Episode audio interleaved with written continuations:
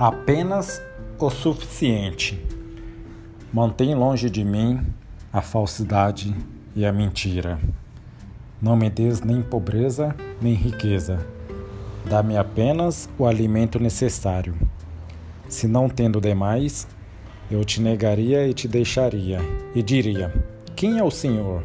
Se eu ficasse pobre, poderia vir a roubar, desonrando assim o nome do meu Deus.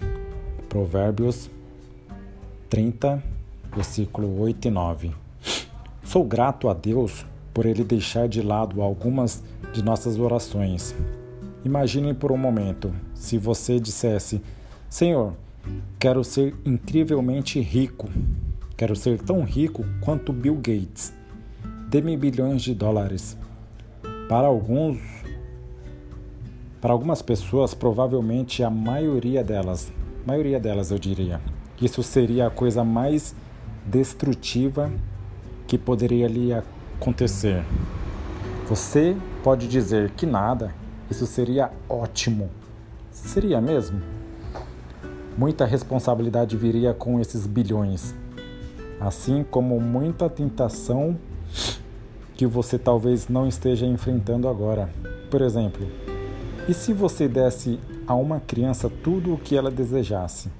Essa criança se tornaria mimada, indisciplinada e hiperativa e você viveria para se arrepender disso. É por isso que o escritor de Provérbios disse: Mantém longe de mim a falsidade e a mentira. Não me des nem pobreza nem riqueza. Dá-me apenas o alimento necessário se não, tendo demais, eu te negaria e te deixaria, e diria: Quem é o Senhor? Se eu ficasse pobre, poderia vir a roubar, desonrando assim o nome do meu Deus. Provérbios 30, versículo do 8 ao 9. Eu amo isso. O escritor não está dizendo: Senhor, faça-me rico em vez disso, ele diz: Senhor, só quero a tua vontade para a minha vida.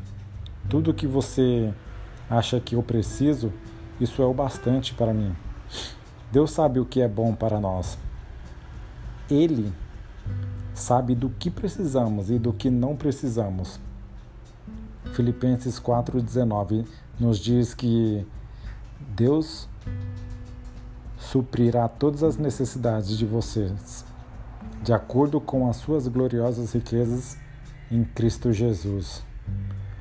Observe que este versículo não diz que Deus suprirá todas as nossas cobiças, nem diz que Ele suprirá todas as nossas vontades ou desejos. Em vez disso, diz que Ele suprirá todas as nossas necessidades. Se tivermos nossas vidas em equilíbrios, podemos ter certeza de que Deus proverá.